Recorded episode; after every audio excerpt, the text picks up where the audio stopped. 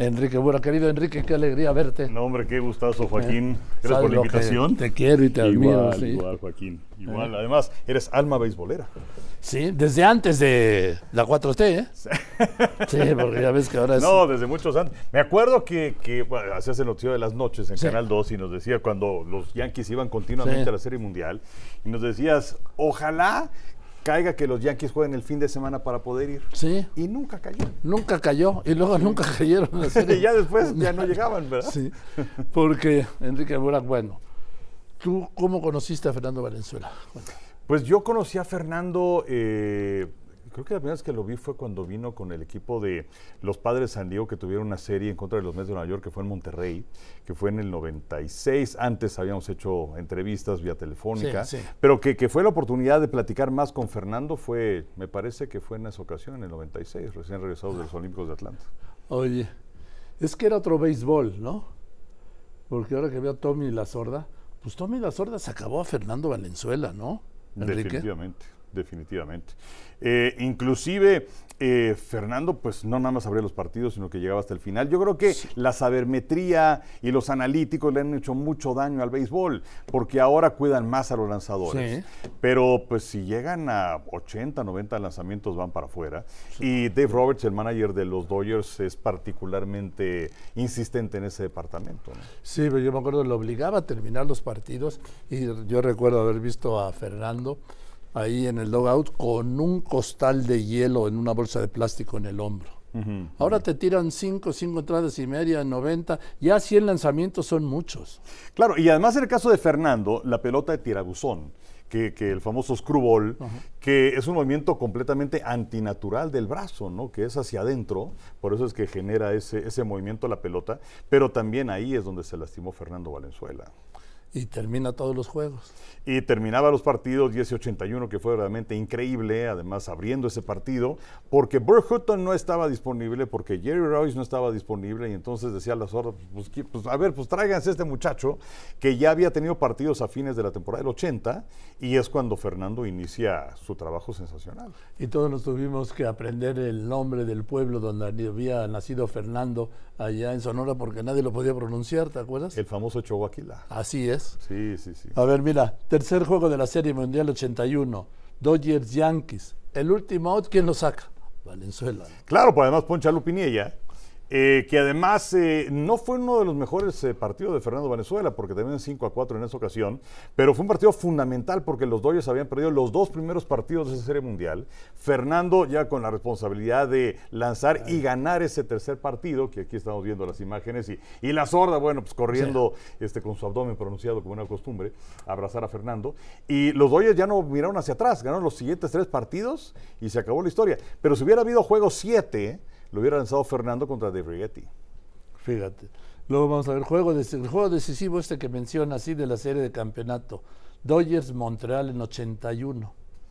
Sí, ese partido en donde Fernando eh, tiene que ser relevado al final por Bob Welch, no, No llegó al final. Eh, regularmente cuando alguien venía al relevo de Fernando decía uno, no, sobre todo ya un pitcher Tommy Denfewer que echaba a perder todo. Pero eh, llegó Bobby Welch, lo hizo sensacional. Y si recuerdas, eh, Rick Monday conecta un home run, eh, le decía a Sonia Alarcón, el Herman Monster, y con ese home run ganó el partido de los Dodgers y llegaron a la Serie Mundial de ese 81. Qué historias, ¿no?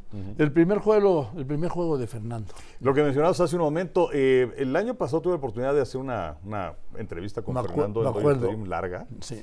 Y eh, le preguntaba, bueno, ¿cuáles son tus momentos icónicos? Y a lo mejor puedes decir el, jue- el juego de la Serie Mundial, el juego de la Serie de Campeonato, pero decía que ese primer partido. Porque si las cosas no hubieran salido bien, y sobre todo porque llegó auténticamente en lugar de, y en lugar de, Sí. eh, pues eh, afortunadamente se inició una cadena enorme de éxitos y también se ganó la confianza de Tomás Sorda. Y luego, cinco ponches consecutivos, juego de estrellas. Eso fue en el 86. 86 fue líder de victorias de grandes ligas y además en ese, ese partido que, eh, por cierto, la decisión estuvo eh, Dwight Gooden y Roger Clemens. Pero en el caso de Fernando Venezuela, poncha cinco consecutivos, empatando la marca de Carl Hubert de 1934, y poncha a Don Mattingly, a Carrick Ben Jr., a Jesse Barfield, a Lou Whitaker y finalmente a Teodoro Higuera, que Ah, también claro. lanzó en ese partido del 86. Y aquí, el sin hit ni carrera. Exactamente de eh, junio de 1990. Ese día que, por cierto, Dave Stewart, cara de piedra, había lanzado ya antes ese día, que por cierto estaba jugando el Mundial de Italia 90, lanza ahí un juego sin gine carrera y Fernando Valenzuela les dijo, o al menos cuenta la leyenda, en el vestidor, ya vieron uno en la televisión, ahora van a ver uno en vivo y lo hace en contra de los eh, Cardenales de San Luis. Y por cierto, el último out, que de hecho es una rola para doble play, es de Pedro Guerrero, que fue su compañero tantos años con los Dodgers.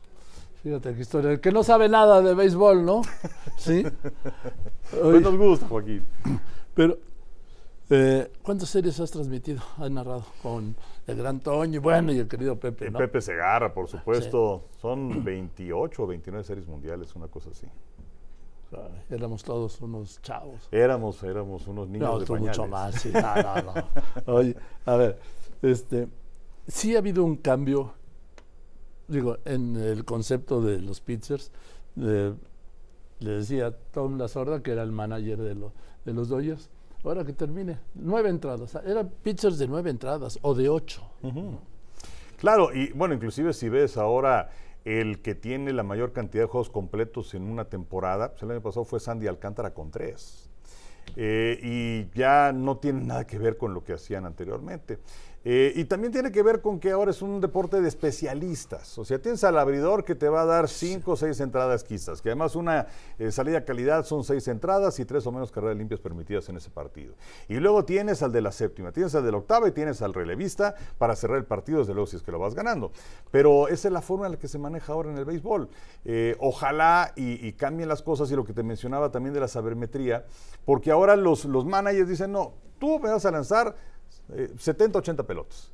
Y un partido de la noche, a las 5 de la tarde ya están haciendo el cambio del pitcher. ¿Dónde queda el feeling del manager? ¿Dónde queda la sensación de lo que está pasando con el partido? Eh, que a lo mejor el lanzador, no sé, tuvo un mal día, se enojó con la señora, yo qué sé. Hay muchas circunstancias que no tienen nada que ver con una tabla de números. y sobre todo personales. Claro, por supuesto, desde luego. Ahora, también veo, ¿por qué Cuéntanos, explícanos, porque luego los que narran creen que sabemos todo y no sabemos nada. ¿Qué le revisa el umpire de home al pitcher cada vez que termina una entrada? A ver si no tiene una sustancia prohibida, una sustancia particularmente que sea pegajosa. Ya le pasó este año, por ejemplo, a Max Scherzer del equipo de los Mets de Nueva York. Bueno, primero ya lo cambiaron, pero eh, si es que no hay una, una sustancia que ayude al agarre de la pelota. Y entonces, pues... ¿Les entregan el guante, la gorra? Y luego le, revisan hasta el cinturón o de la parte interior del pantalón para ver si es que no traen algo guardado por ahí. El cronómetro. Yo creo que es una de las mejores medidas que ha tomado el béisbol de las mayores. O sea, ahora si es que no hay gente en base, el pitcher tiene 15 segundos para lanzar. Si es que hay gente en base, son 20 segundos para lanzar. Y esto ha provocado que los partidos que hasta el año pasado eran por ahí de 3 horas 6 minutos, 3 horas 8 minutos en promedio, ya le han tomado media hora. O sea, la verdad es que eso es sensacional. Eh, en Liga Mexicana también se ha aplicado. Aquí son 12 segundos eh, si no hay gente en base, pero creo que sí tienen que hacer algo porque cuando hay gente en base, desaparece ya la cuestión del cronómetro. Entonces los partidos sí se han hecho un poquito largos. Eh, las bases más grandes. Esto, eh, ante todo, creo que ha, eh, eh, vamos, el robo de base ya había desaparecido, literalmente. y ahora para esta temporada no solamente se ha revitalizado esta cuestión, dice la gente de Grande Ligas que era para mayor seguridad de los peloteros, que ya son, parecen cajas de pizzas las bases ahora. Pero ante todo es para que haya mucho más movimiento en los senderos, que se dé robos de base, ¿no? Ya volver a ver un Ricky Henderson, un Lubrock, olvídalo, ¿no? Eh, el home se, quedó igual, ¿no? El home se quedó igual, efectivamente. Y, otra cosa que también cambiaron este año en Grandes Ligas fue la cuestión de las formaciones especiales. Ah, sí, porque antes, por ejemplo, el tercera base se iba a jugar como una especie de shortstop entre primera y segunda, ¿no? Anda, exacto. Podías tener tres hombres de cualquier lado del diamante.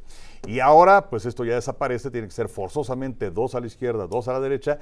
Y muchos batazos que anteriormente eran out, pues ahora pasa en el entre primera y segunda o de, short y tercera y se convierte en hit. Y, lo que pasa es que Grandes Ligas quería eso, quería movimiento en las bases.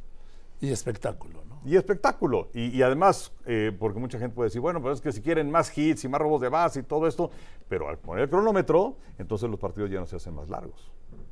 En fin, ven que es un placer hablar Hola, Enrique. No, gracias, Joaquín. ¿Y sabes qué es lo que le falta? Porque decía Fernando hace un momento en la, en la entrevista que le hizo Humberto Barrera, acerca de pues que él ya se siente completo con esto de retirar su número 34.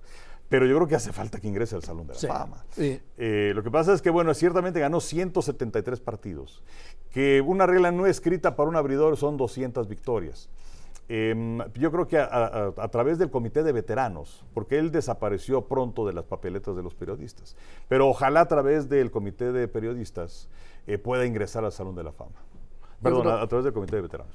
Yo creo que eso es un acto de justicia, porque abrió un mundo nuevo para el- los beisbolistas mexicanos que recibieron un impulso. ¿Y yo cuántos eh, peloteros mexicanos hay jugando en las ligas mayores? Enrique, ¿tienes Pues en este momento tenemos unos 15 aproximadamente. ¿Nada más? Nada, sí. No, yo creo que son más.